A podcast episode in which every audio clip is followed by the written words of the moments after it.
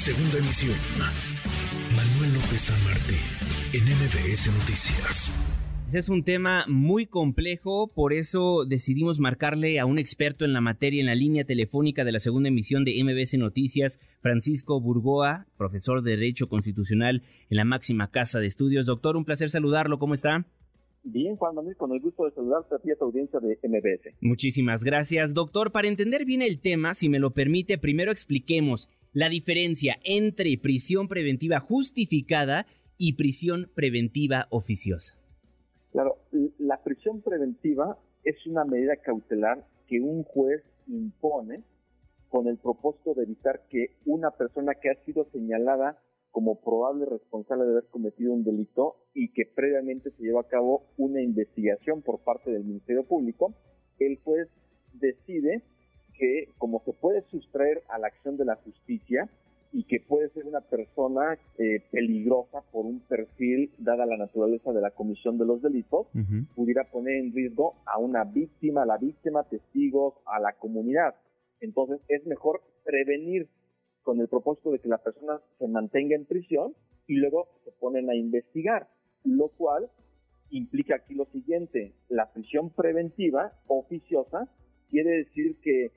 de acuerdo a la Constitución, al artículo 19 y al artículo de la Constitución 19 y al artículo 177 del Código Nacional de Procedimientos Penales, se establece un catálogo de delitos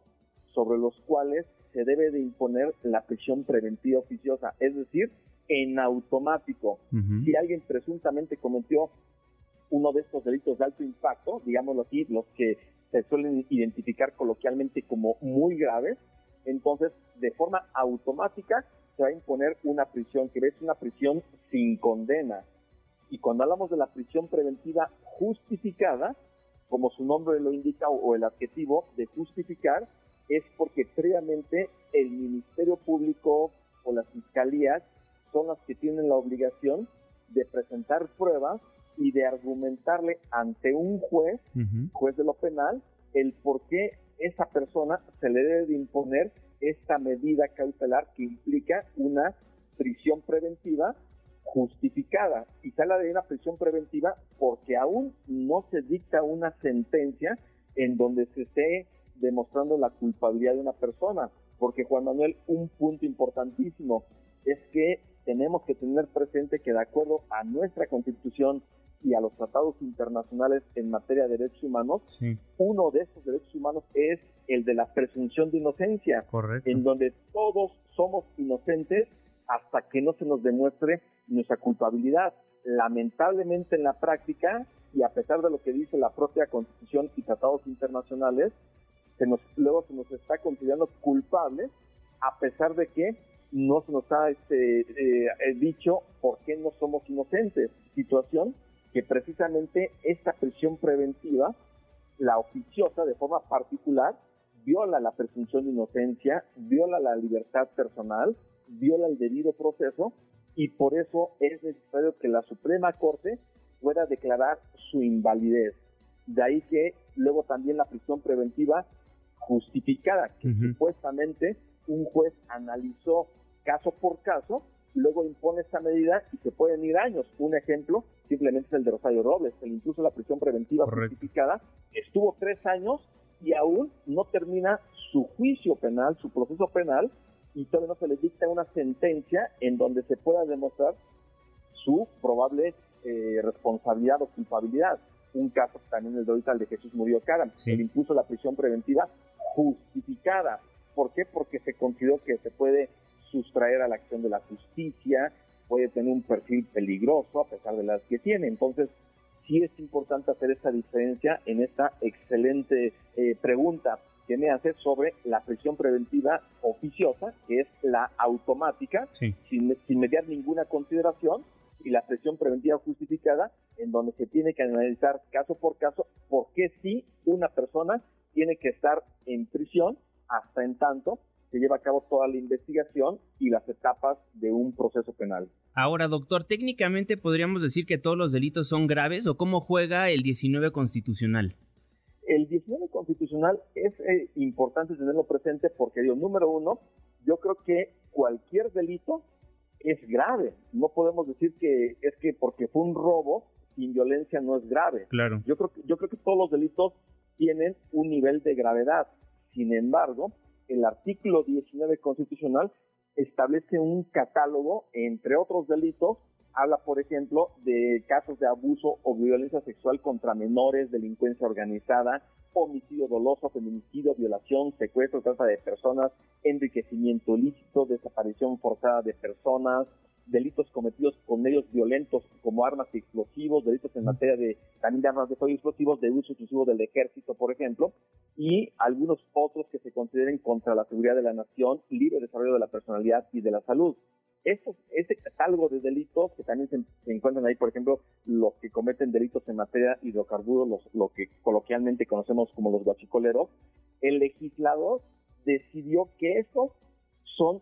como muy graves, de alto impacto y por lo tanto, personas que presumiblemente haya cometido un delito y que así lo señale el Ministerio Público, de forma automática será privada de su libertad. Y yo, inclusive, quienes están defendiendo la prisión preventiva oficiosa, empezando por el presidente de la República, recordemos lo que ha dicho en su conferencia de prensa, lo que el día de ayer se difundió un comunicado de la Secretaría de Gobernación, que es una clara presión hacia los 11 ministros y ministras de la Suprema Corte para que ellos cuando vayan a discutir estos dos asuntos el próximo lunes 5 de septiembre, pareciera que el presidente, no pareciera, está presionando a los ministros y ministras atentando contra la independencia y la autonomía del Poder Judicial de la Federación, además de que hay una intromisión, una violación al principio de división de poderes, porque además de acuerdo a este comunicado de la Secretaría de Gobernación, no exhibe ningún argumento jurídico y solo hace referencias más de tipo política del por qué debe de mantenerse, porque lo cierto es que aunque exista la prisión preventiva oficiosa, los delitos de alto impacto, esos que se encuentran en el artículo 19, se siguen cometiendo. Ahora, doctor, de ser aprobado este proyecto, que tengo entendido que son dos, un amparo indirecto y una acción de inconstitucionalidad, pues la invalidez de la figura de la prisión preventiva oficiosa no justificada se declararía inconstitucional justamente la prisión preventiva oficiosa, porque es un gran tema, porque de lo que nos dice, la prisión preventiva en general puede proceder para cualquier delito. Bueno, número uno, la prisión preventiva justificada efectivamente procede contra este en cualquier delito, pero para eso se requieren pruebas que presente los ministerios públicos y que argumenten por qué esa persona es peligrosa, por qué si se deja eh, eh, en un proceso, pero eh, que se deje en libertad, él pudiera ser algo, pudiera sustraerse a la acción de la justicia, pudiera darse a la fuga, como se conoce también coloquialmente. Sí. Entonces, se debe analizar caso por caso si se imponen o no la prisión preventiva justificada. En el caso de la de oficio, es como decía, una prisión en automático, es una especie de prisión sin condena, porque sin que se dicte una sentencia declarando la culpabilidad, se atenta con nuestra presunción de inocencia y nos pueden dejar ahí este mucho tiempo, a pesar de que el Código Nacional de Procedimientos Penales establece que solamente debiésemos estar, en dado caso, un máximo de dos años. De ahí que si la Suprema Corte declara su invalidez a través de lo que se, conoce como la inconvencionalidad, por ser contraria a la Convención Americana de los Derechos Humanos, eh, existiría la posibilidad de que ya no deje, deje de ser aplicada la prisión preventiva oficiosa, pero subsistiría la prisión preventiva justificada, pero ahí sí caso por caso habría que estarse analizando por parte de los jueces, en donde se pediría un mejor análisis para saber si se dicta o no se dicta esta medida cautelar, porque también en los hechos quienes más la padecen son las personas más vulnerables con menos recursos que no tienen la posibilidad para pagar defensores particulares y solamente tienen defensores de oficio, los cuales están rebasados con todo el trabajo que tienen. Y justamente para allá iba mi siguiente pregunta, porque los más afectados serían justamente quienes no tienen un abogado, quienes tienen abogados de oficio, que seguramente tienen muchísimo, muchísimo trabajo por realizar, entonces serían los más afectados estas personas, los más vulnerables, vaya. Lamentablemente es así, y quien sostenga lo contrario, vamos a las cárceles para saber quiénes son las personas que se encuentran en prisión preventiva De, de oficio y sobre todo también justificada, porque luego las justificaciones posiblemente no tengan los argumentos suficientes para sostener a las personas ahí. Sin embargo, no tienen la posibilidad de pagar a un abogado particular que les pueda llevar el asunto y puedan salir. Simplemente veamos el caso de Rosero Robles, que es indiscutible que hay un contexto político alrededor de ella, pero tardó tres años en que a través de muchos recursos legales pudiera cambiarse la medida cautelar, ya no una prisión preventiva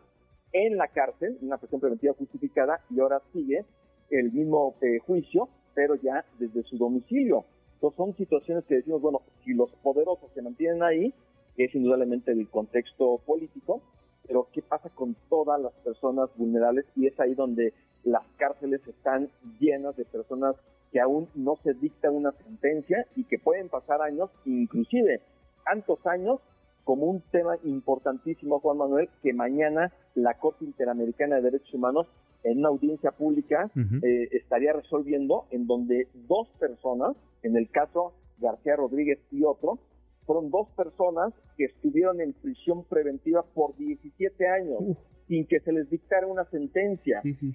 Entonces, en este asunto, la Corte Interamericana indudablemente va a dictar medidas sobre la responsabilidad internacional de México por torturas, violaciones al debido proceso, a la libertad personal y también sobre la prisión preventiva. De hecho, yo estoy seguro que la Suprema Corte decidió posponer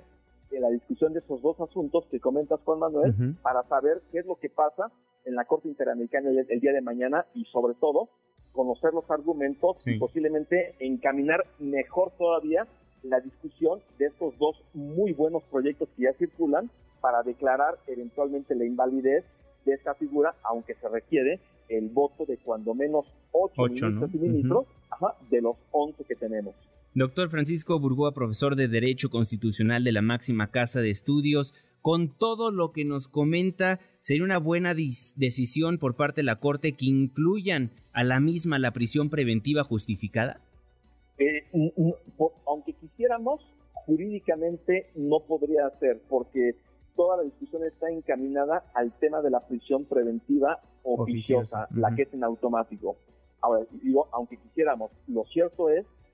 yo considero que la prisión preventiva justificada, esta sí es constitucional, pero tiene que perfeccionarse con capacitación y profesionalismo desde las fiscalías de todo el país, desde la FGR y todas las locales, y también de los jueces, para que cuando se llegue a imponer una medida de esta naturaleza realmente esté justificada y se pueda hacer una valoración de todo lo que está alrededor de caso por caso. Esto con ese propósito. Por supuesto, si tuviéramos un sistema de justicia penal perfecto, que no lo es, es perfectible, y hay mucho por qué trabajar en todas las partes del sistema de justicia penal, pero cuando menos en este momento, lo, lo, lo que debiese de hacerse es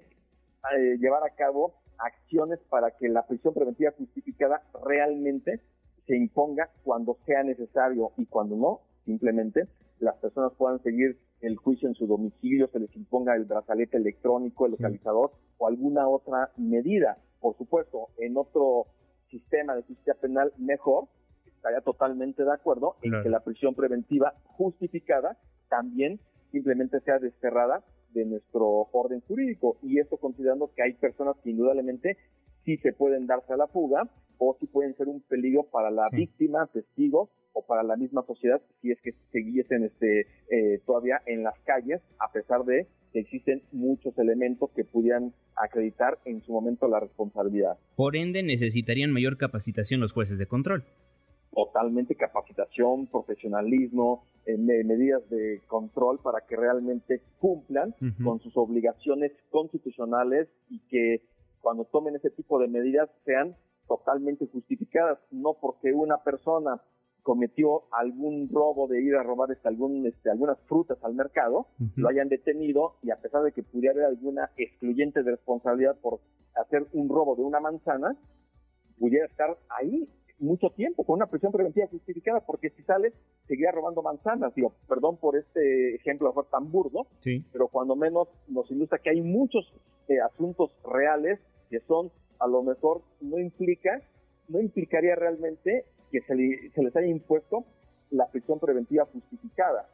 De ahí que solamente con esta posibilidad de que se perfeccione Sí. los criterios y que realmente se lleven a cabo por parte de ministerios públicos y sobre todo los jueces que son los que imponen la justificación de la prisión preventiva, se pudiera llevar a cabo como debiese de ser. Bien. Pues doctor, aleccionador, platicar con usted, le mandamos un fortísimo abrazo. Fortísimo abrazo de regreso, Juan Manuel, un gusto saludarte. Igualmente. MBS Noticias.